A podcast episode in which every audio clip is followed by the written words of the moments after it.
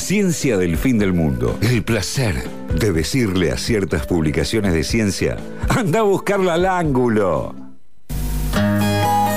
Con mi separador preferido. separador preferido. No sí le que es mi mientas a la separador. gente. Es mi separa- ¿Cuál es mi separador Es que preferido? estamos al sur del sur, pero acá estamos. No, es el de anda a buscarla al ángulo. Bueno, bueno, está bien. To- todos son tus favoritos, está bien. Sí. Y ahora nos queda la última La columna. última. Este- se está volando este programa, está pasando está más volando. rápido No sé de lo que. No sé qué está pasando. Sí. Es El- porque eh, no está Dito. Es porque estamos a la deriva. puede ser. El reloj acusa que estamos un poquito Sí, retrasados. yo. te- Yo ya no tengo más la grilla, Mejor, mejor no tener reloj. Perfecto. No tener relojes siempre, aunque son las 21.32 en todos los países. En Chile, Clarisa nos confirma que es una hora menos. Una hora menos. Eh, ¿Viste? en- Te dije. No me Entonces era correcta la lista de países en GMT-3 que, Eh. que hay en el mundo. Así que vamos a hablar de momias. Vamos a hablar de momias. Ah, Si podemos. No, eh, no sé qué va a pasar. Eh, ella traje. Pero no de cualquier momia. no, pero- si mi mamá está escuchando, lo más probable es que no, porque a esta hora está viendo el programa que estamos viendo en la tele sobre Dosis de TV y ya no me escucha más. La verdad que y es una de las cosas que más me duelen. eh, Realmente. eh, que más me duelen. Sí, Dale. a mí también. ¿No Dale, es cierto? Silvia. Está, o sea, ya está, es un programa. Escucharnos a nosotros. Ya, somos más interesantes. Después ves en YouTube un Claro, pedacito. tocó. Bueno, la cuestión es que mi mamá un día fue a Salta Sí. y volvió maravillada con las momias de Salta de un museo que se llama el Museo de eh, Arqueológico de Alta Montaña. Corregime si Museo me- de Arqueología de Alta Montaña. Ahí está. El MAM. El MAM, donde eh, no viven, pero están las, eh, los niños del Yuyay Yaco. Sí. No sé si conocen usted, vos sí lo conocés porque vos tenés el Yo libro, lo Dani. Los niños del Yuyayaco son tres momias que aparecieron en la cima del volcán Yuyayaco, que con, las, con unas características especiales que es que estaban muy, muy, muy, muy bien conservados. Sí. Eran tres Perdóname, niños. te faltaron como cinco muis. Ay, perdón. Muy, Es muy, muy, tremendo. muy, muy, muy, muy, muy. Porque yo no los conocí realmente. O sea, yo vi fotos y mi mamá Es volvió maravillada. Impresionante. pero no, no los vi. Realmente muy, eh, evidentemente por, porque, bueno, el Museo de Arqueología de Alta Montaña, como su nombre lo indica, se creó para albergar a estas tres momias de tres niños que habían sido sacrificados por el Imperio Inca en la, en la cima del el volcán Chuyayaco. Chuyayaco es una palabra que va a ser difícil de decir a lo Pero la largo venís de diciendo todas las veces bien. Pero bueno, son tres momias. La momia Dani de... hoy tuvo que decir eh, cómo llamaba el Sí, no, francés. dif- eh, el- el- im- el- im- No, ya, Imposible. ya Ya fue. no se puede. Ya cerré, el- ya cerré la pestaña. Bueno, eran tres momias de tres niños. El- la mayor tenía 15 años, se la conoce como la doncella. Después está una momia de un varón de 7 años llamado el niño y una momia de una nena de 6 años llamada la niña del rayo. Y se las encontró perfectamente conservadas porque a tan alto, a tan alta altura, con las temperaturas tan bajas, la presión atmosférica tan baja, eh, la concentración de oxígeno tan baja, poca cantidad de microorganismos. Claro, no hay etcétera, microorganismos que se puedan comer eso, digamos. Estaban muy, muy, muy, muy bien Al punto tal estaban bien conservados que la momia de la doncella, la que tenía 15 años, todavía cuando la encontraron tenía el rostro pintado de rojo y en la boca tenía hojas de coca. O sea, Wow. así como se había muerto masticando hojas de coca, la encontraron con las hojas de coca en la boca y todo. O sea, ¿Cuántos años después? como 500. Capo, Sí. esto es antes, Antes de la llegada de Colón. Antes de la antes de llegar llegada en la de Colón. Colón. Impresionante. Wow. Impre- realmente impresionante. Ahora vamos a hablar del hallazgo porque involucra, por supuesto, como no podía ser de otra manera, a una científica de acá.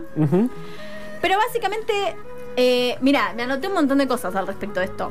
Te anotaste y además subrayaste. Me anoté, subra- imprimí y subrayé. No, eh, la verdad que nunca vi un trabajo tan ¿Eh? profundo. ¿Eh? ujú. Bueno, parece que le estudiaron el pelo, cómo le crecía el pelo a la doncella, a esta momia, la mayor, la de 15 años, y descubrieron que en el último tiempo de su vida, los últimos años, los últimos meses de su vida, había comido más carne que antes.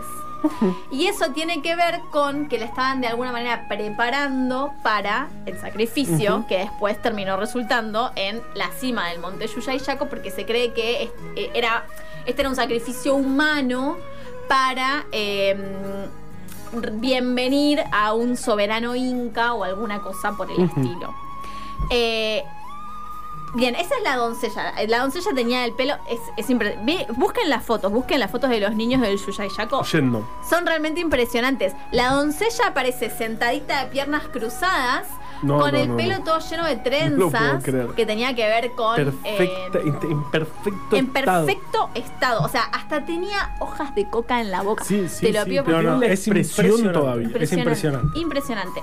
Y después los otros dos niños, el niño y la niña del rayo. La niña del rayo se llama así porque evidentemente en algún momento, cuando ya estaba momificada, me parece a mí, le cayó un rayo encima y le quemó parte del cuerpo y de la ropa que llevaba puesta. Por eso se la llama la niña del rayo. Claro.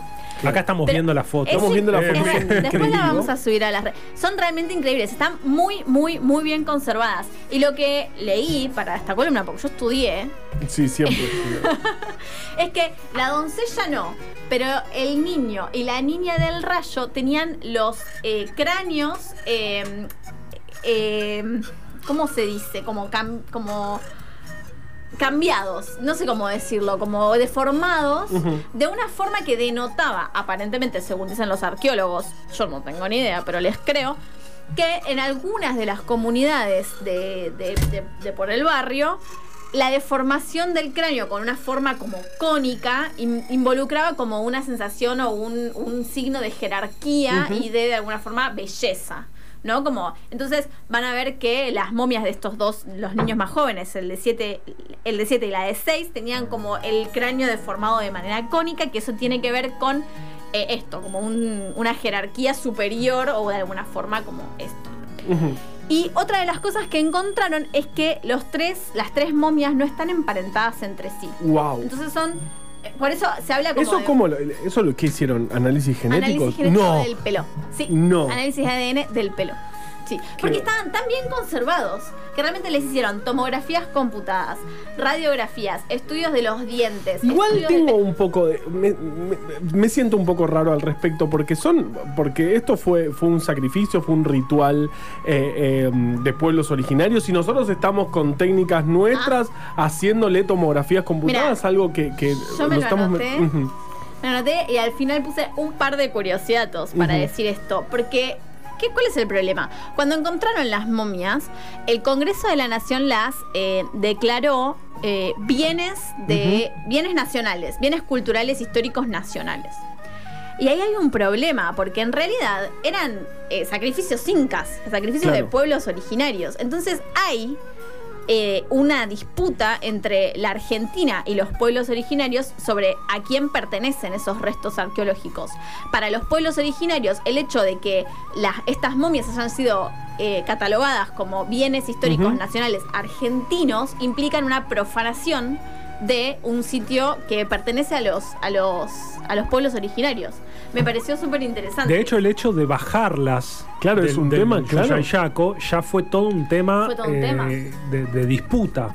digamos, porque quiénes somos, este, No somos los les argentines, este, por más arqueólogos este, que, que seamos o que sean quienes hicieron las, este, las excavaciones, quiénes somos para sacar de su lugar Claro, para profanar. Exacto, a exa- estos exacto. Bueno, de hecho, niñes.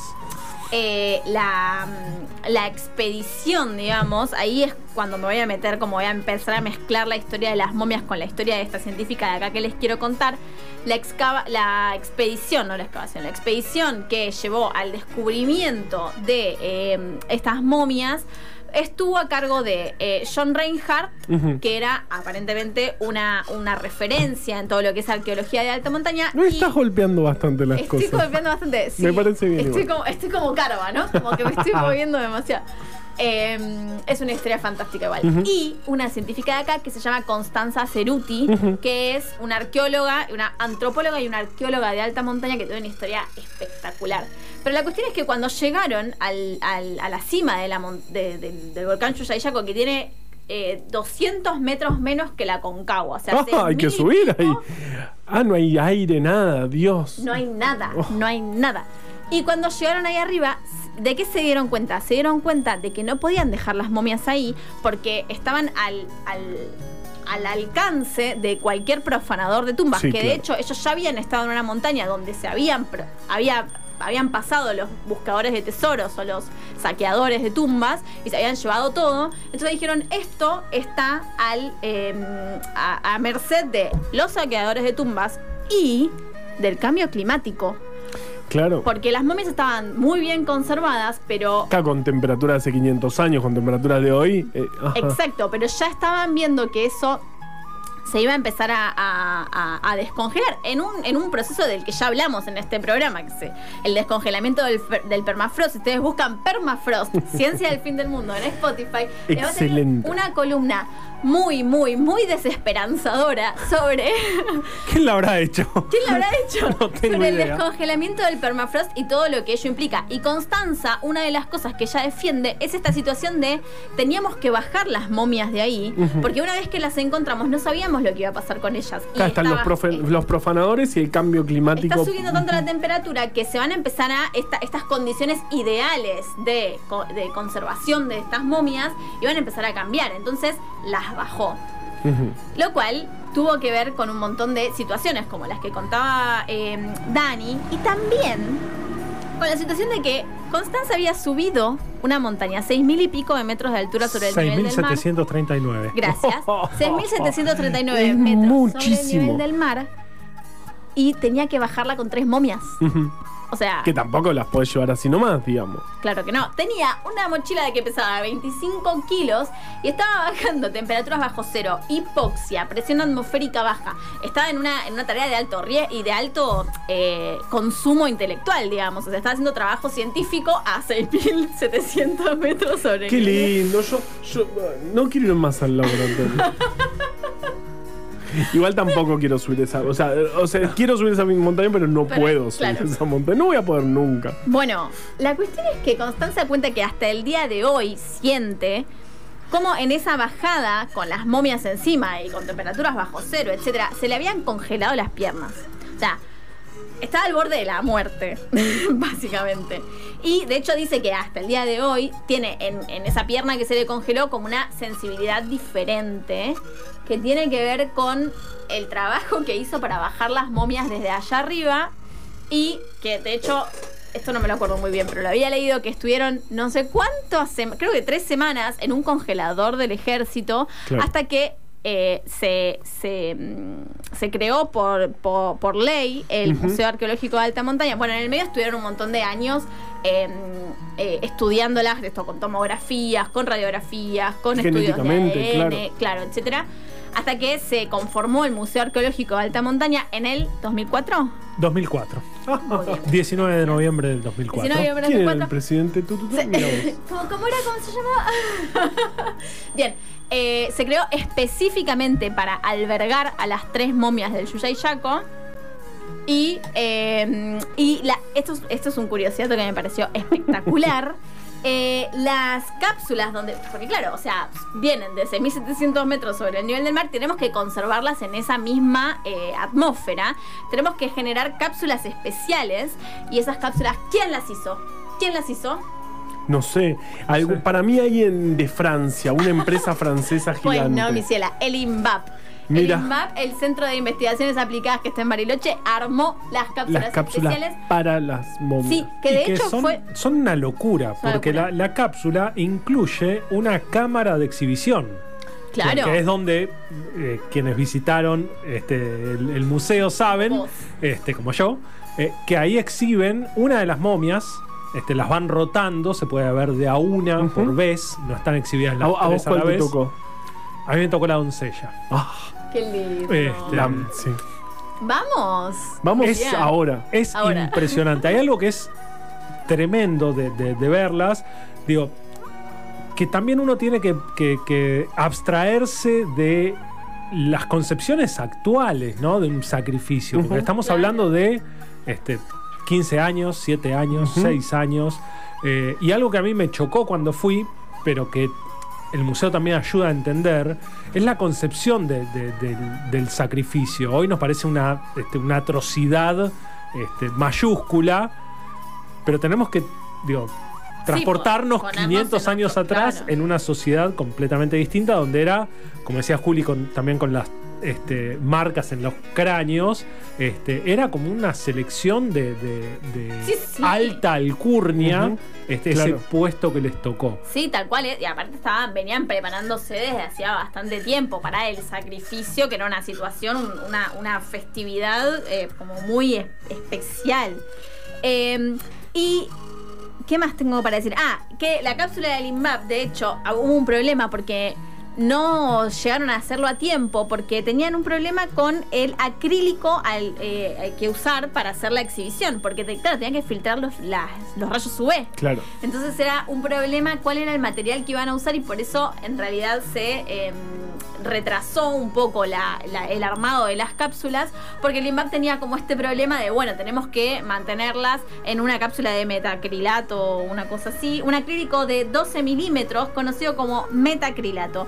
El INVAP determinó que no era posible construir la cámara en una sola pieza, sino que había que ensamblarla en varias, como, como modular, y eso llevaba más tiempo, y por eso tuvieron que retrasar la apertura del museo. Que además adentro de esas cápsulas hay condiciones de temperatura No. y de presión súper controladas. Claro, O sea, no puede cual. caer, o sea, no puede subir nunca la temperatura. Este, digo, Sí, sí, está sí, sí. hiper controlado. Así como estaba a 6.700 metros, así Está en ahora el en Museo las de Alta Montaña de. Salta. Ujú. Eh, realmente impresionante. Y una de las personas que, que hizo este descubrimiento fue Constanza Ceruti, que cuenta que ella tenía un interés muy especial con eh, trabajar en la naturaleza, trepar montañas, Sí, ella toda la vida veo. había trepado y qué sé yo. No, y de hecho una de las cosas que dice, me pareció muy interesante, es que uno piensa que para hacer eh, ascensiones, en, en, eh, hacer cumbre en, en montañas, etcétera, hay que ser como muy atlético y tener como mucho músculo y mucha masa muscular. Ella dice, no, mi cielo, porque el músculo consume mucho oxígeno. ¿Y qué hay a 6.700 metros sobre el nivel del mar? Muy Po- poco mm, oxígeno. Claro, que no hay oxígeno. Exacto. Entonces, como muy, muy espectacular eso. Como que ella dice que cuando subía, subía con medio con lo opuesto, digamos. Como no, es, no, no era una persona entrenada a nivel del mar para subir un montón. O sea, no era una persona eh, ejercitada o que tu- tuviese como mucho desarrollo de masa muscular, porque de hecho eso hasta te juega en contra cuando te subís a la montaña. A una montaña 6000, a casi la Concagua, a Escuchame buscar momias. Tenemos un mensaje eh, de Silvia que se llama como tu mamá, pero Seguramente no, es tu no mamá. sea mi mamá. Eh, dice, estar en ese museo provoca una sensación extraña, de admiración por lo que ves y a la vez de indignación por el atropello que significa. Estuve ahí hace unos 10 o, o 12 años. Me acuerdo perfectamente. No está viendo Pero no es sobredosis de TV. No está viendo sobredosis de TV. Muy bien, Silvia, que no es mi mamá, porque mi mamá sí está viendo sobre Bueno, pero, o sea, hay varias cosas que quiero decir. No tengo más tiempo. Hay No. varias cosas que quiero decir sobre Constanza porque me parecieron muy interesantes. Eh, lo primero es que cuando ella eh, subió a 6.700 metros y antes había estado en una montaña en, en- en Arequipa, en Perú, donde había encontrado seis sacrificios humanos, pero el problema de eso es que era un volcán activo, entonces estaba tan caliente y tan lleno de azufre que el material orgánico no se había conservado Claro. tan bien No, como, no, no. En, como en el Yuyay Yaco, pero sí habían encontrado un ajuar gigante de eh, elementos asociados con el sacrificio. Y después de, de subir el volcán Misti, este volcán en, en Arequipa, subió el Yuyay Yaco, bajó, encontró las momias famosísimas de Salta, que realmente, o sea, son espectaculares e impresionantes. Ella era arqueo- es arqueóloga y antropóloga y investigadora del CONICET, y los, inve- los evaluadores del CONICET es como que permanentemente tenían como una cuestión. Esto fue en los, en los 2000 cortos, mil- en 1900, en el 90 largo, 2000 cortos. Em, O sea, ¿qué? 2000 me gusta 2000 cortos. 2000 cortos, Sí. está bien. Em, y claro, ella lo que dice es que los evaluadores del CONICET constantemente decían, no, una mujer, 6.700 metros sobre el nivel del mar, No fuiste. Imposible, imposible. Y era como, pero escuchame una cosa, fui dos veces. O sea, fui a 5.800 en el Misti y, fui a Perú. 6.700 en el Yuyay. O sea, fui y volví y estoy viva y te traje tres momias que, De ¿entendés? las más importantes Claro. de la historia. Como, y ella dice que constantemente se invisibiliza, se- o sea, ella se sintió invisibilizada eh, frente a otros varones que por ahí ni siquiera habían estado en el Yuya y Yaco, pero eh, como bueno, pintó darles como. Eso se llama efecto Matilda, ¿no? Cuando el trabajo de una mujer se te lo termina llevando eh, todo el crédito a un varón. Se llama efecto Matilda. Me parece que se debería llamar efecto Constanza, la Efecto verdad. Constanza, sí. Pero bueno. Eh, y otra de las cosas que dice que a mí me resonó bastante. Bueno, una de las cosas que dice es que no tuvo un solo peso para hacer esta situación. O sea, no tuvo eh, eh, subsidios, no tuvo financiamiento de parte del Estado. De hecho, ella cuando viajaba, eh, bueno, en los 90, ¿no? Recordemos que el ingreso al CONICET estaba cerrado. O sea, toda una situación de, de- de financiamiento de la ciencia. Ella viajaba a dedo a la montaña y a- en las subidas bajaba en- paraba en escuelas rurales o incluso cuando viajaba a otras provincias en los aeropuertos, dormía para ahorrarse la noche hotel porque salía de su bolsillo. Eh, nada, me pareció como espectacular en el sentido de eh, cómo avanza la ciencia aunque, aunque no tenga no recursos, y termine eh, descubriendo tres momias espectaculares e impresionantes. Y lo último que voy a decir sobre ella es que Constanza... eh, Ahí estamos viendo su foto en el. en el- Espectacular, espectacular. Este, una de las cosas, una de las últimas cosas que tengo para decir, esto lo leí en el libro de Nora Barr, Rebelión en el Laboratorio, donde recopila la vida de varias y Constanza Ceruti es una de ellas. Eh, es que Constanza no pudo formar una familia propia entre ella, entre, eso es como lo dice ella, entre las diferentes razones es porque me tengo que ir un mes entero arriba de la montaña, eh, no es muy compatible con tener eh, hijos, hijes. Este, y entonces, bueno, también como esta cuestión de, eh, de visibilizar las tareas de cuidado y de cómo necesitamos congeniar la tarea de cuidado entre varones y mujeres para que las mujeres también puedan desarrollarse eh, profesionalmente, incluso si tienen que subir una montaña y quedarse un mes allá arriba. Eh, Excelente. Rapidísimo lo hice, pero esta es la historia de Constanza y de las momias del Yuya y Yaco que me parecen maravillosas y que tenemos que ir a visitar. Vamos, yo, yo Totalmente. Estoy, yo re estoy. Todo yo el re ajuar de las momias es una locura. Es una locura. Es una locura. Ya Va- todo el ajuar vale la pena. Hola, si te gustó esto que escuchaste, suscríbete al podcast y entérate al instante cada vez que subimos nuevo material. También puedes seguirnos en Twitter y en Instagram en arroba ciencia-fm. Ciencia del fin del mundo, entre vos y yo.